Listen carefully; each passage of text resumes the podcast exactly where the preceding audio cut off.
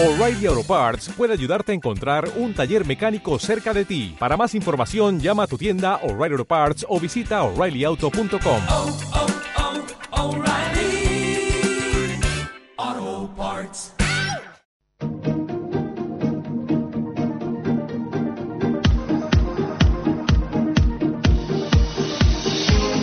El Foro Fiscal.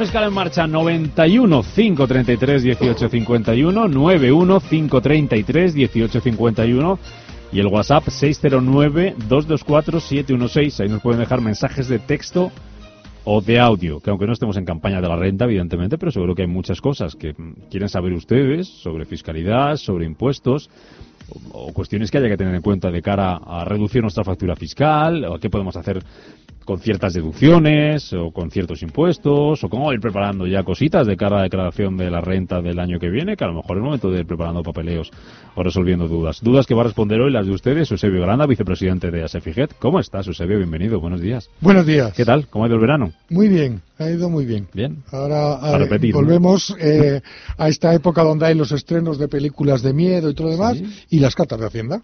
Y Las cartas de Hacienda. Claro, ahora empieza a comunicar sobre la declaración del eh, presentada en, en junio del 2018 y entonces la gente pues junto con los estrenos ve la película de miedo que es esa carta que podemos recibir que no se asusten porque muchas veces es fácil de resolver Los requerimientos, esto, ¿no? Se sí sí así, ¿no? son requerimientos así. requerimientos que hace la máquina de forma automática Ah, sí. Y te lo manda y... te lo manda Y y, tú y tienes- tú te aterras y no, no quieres ni abrirlo y directamente vas al asesor y dice, me ha llegado esto. Y se va corriendo, o si acaso le persigue. y, y se resuelve bien, dice. Eh, sí, se suele resolver. Hay algunas cosas es un que poco son incómodo, ¿no? muy incómodo y, y- y crea mucha ansiedad.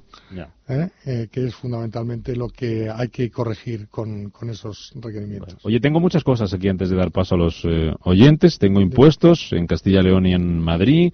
Tengo dos, una funcionaria y un agente, una agente de la agencia tributaria que las que han tenido un sustillo estos días y tengo la vuelta al cole. Eh, leía un artículo eh, esta semana en eh, preguntaban, planteaban la, la pregunta a los los compañeros de, de Inverti a la luz de, una recomendación que daban los, eh, la, gente del Colegio de Registradores, creo que era sobre muchas dudas que pueden tener padres ahora que comienza el curso, padres que tengan hijos en edad de guardería, que tengan derecho a esa deducción o que su empresa les pague el cheque guardería. Recordemos que esa deducción por maternidad existe desde el año 2018 en el IRPF para madres trabajadoras que tengan gastos de guardería por hijos menores de 3 años, cuantía 83,33 euros por cada mes completo que esos gastos, y luego el cheque guardería que ofrecen algunas empresas a sus trabajadores, también con hijos menores de 3 años, a tener en cuenta que es una retribución en especie que no tributan al IRPF, y aquí el, el problema, iba a decir, el, el- el- el planteamiento se hace desde el punto, desde el momento en el que esto no es compatible, o hay que elegir entre una u otra, ¿no?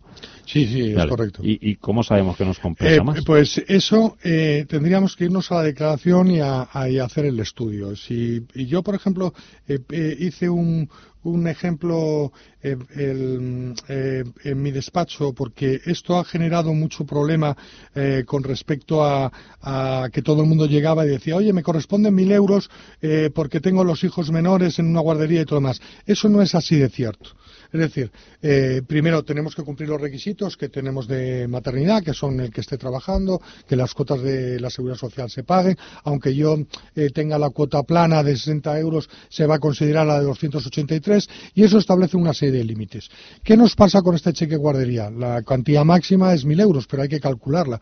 Yo, por ejemplo, tengo una trabajadora que tiene eh, una media de 30 y- 31.000 euros brutos.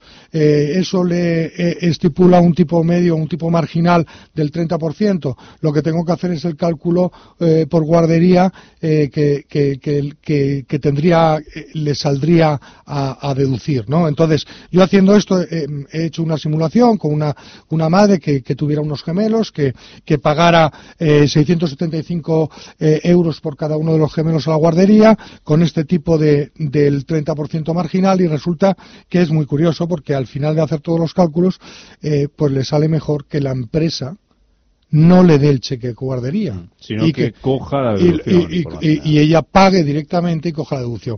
Entonces habrá que estudiar entre el trabajador y la empresa si es conveniente o no.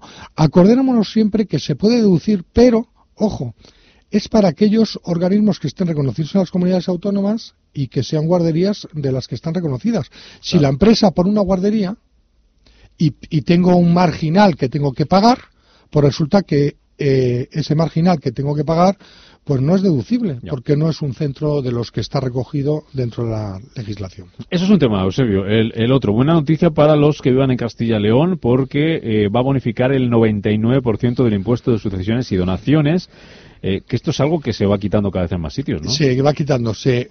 Pero, eh, claro, estas son noticias, las noticias muchas veces van antes que todo el desarrollo reglamentario. Porque esto no va a ser ya, ¿no? Esto no va a ser ya. Eh, es- yo tengo unas consultas ya, nada más llegar del verano, con, con temas de Andalucía. En Andalucía todavía la, la norma no está aprobada. Pero hace y tiempo que se anunció, claro. se anunció hace, en nada más Antes llegar. verano, ¿no? Eso Sí. es. Pero no está, no está en funcionamiento, sigue la norma antigua y sigue con unas tablas eh, un poco gruesas. Y esto no es, digamos, no es retroactivo. Es- imaginemos que la No, norma no, no. se anunció en marzo, alguien que tenga que hacer una donación a sucesión en, Yo en- esperaría. en abril, eh, se puede esperar, o sea, esto se, Se, puede esperar, hombre, para el tema de donación, para, por desgracia, para el de herencia no, porque ese es un fallecimiento y no tenemos control sobre eso.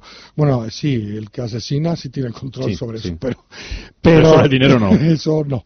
Entonces, solo es para donaciones. Entonces, las donaciones sí habría que esperar a la aplicación de la nueva norma. Sigue la misma pauta que ha seguido Andalucía, que siguió Madrid y todo más. Claro. Aquí yo alertaría de una cosa. Vamos a ver.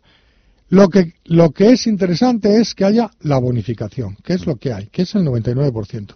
No empecemos con, con la historia de vamos a suprimir el impuesto. Oiga, señores, no supriman el impuesto porque si suprimimos el impuesto nos vamos directamente a IRPF. Y eso nos pega un palo de Bueno, pague. es impresionante. Es decir, estamos en el 23,75, 20 21, etcétera, eh, eh, 19, de- de- dependiendo de la cantidad que, que vamos a. O sea, que mejor heredar. dejarlo pagar un 1%, que sería lo que se O, pagaría. o bonificar el 100%, si se bonificar puede el 100%. bonificar el 100%. O por el contrario, hacer una modificación de la norma de IRPF donde cualquier ah, derivado de una herencia o sucesión o donación no tenga que tributar eh, como una ganancia patrimonial obtenida en IRPF. Y una cosa más rápida. Leía el otro día también en prensa que el 67,6% de las grandes fortunas se refugian en Madrid por el impuesto de patrimonio. ¿Qué pasa? ¿Que es muy bajo? No, no, es que no hay. Ah, que no hay. No se pagan. Pues entonces. Claro, es que el problema, el- eh, ahí es lo que decía yo de la bonificación. En Madrid, ¿qué obligación hay? Si tienes un patrimonio individual, ojo, no conjunto, ¿eh? individual, superior a los 2.600.000 euros, tienes que presentar declaración.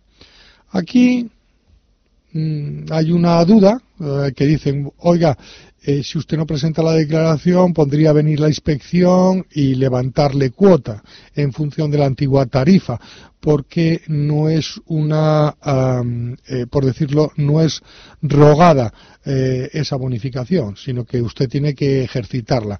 Bueno, es un criterio un poco excesivo que no creo que sea de aplicación. Es decir, con 2.600.000 euros habría que presentar declaración y la declaración automáticamente lo único que se pone en conocimientos de la Administración, en este caso la autonómica, que también tiene comunicación con la estatal, de los bienes que tiene a disposición en patrimonio que superan esos 2.600.000 y que por tanto, mm, bueno, pues eso es una declaración de patrimonio y se puede fijar eh, eh, eso. De todas formas, también es interesante este tipo de, eh, de contribuyentes.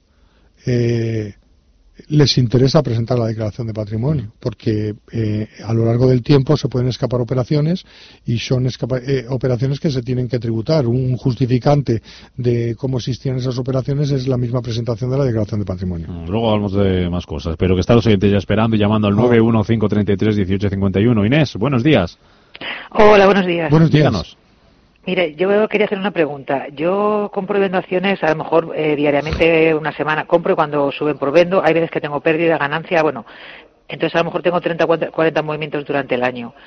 Eh, y luego, claro, pues en la declaración me sale la cantidad final que, que he obtenido y es por lo que tributo.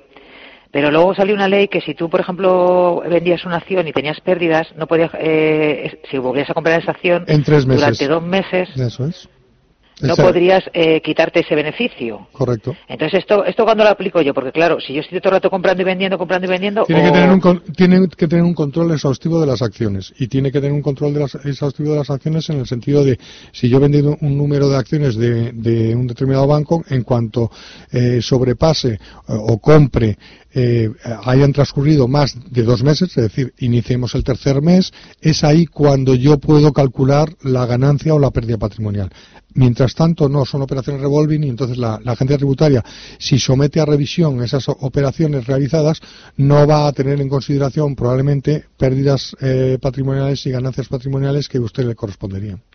De esos dos meses eh, me, me lo quitarían, o sea, dirían, a partir Sí, de esos sí, dos meses sí, solamente no, no, no, cal- y aquí paga. No, lo, lo peor, lo peor no es eso. Lo peor es que calcularían eh, la ganancia ve- verdadera obtenida eh, transcurridos esos dos meses, es decir, cuando verdaderamente la operación es definitiva.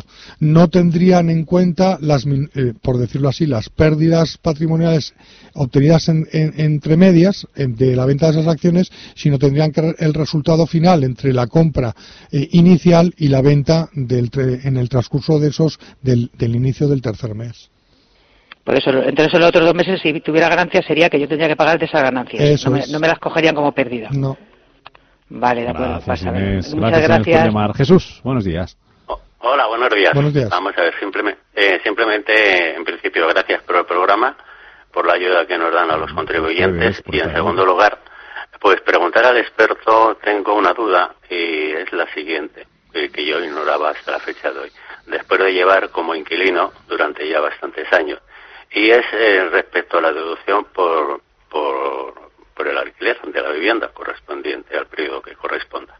Y ese respecto yo siempre me, cogí- me he acogido a lo que marca la ley o lo que he interpretado como marca la ley.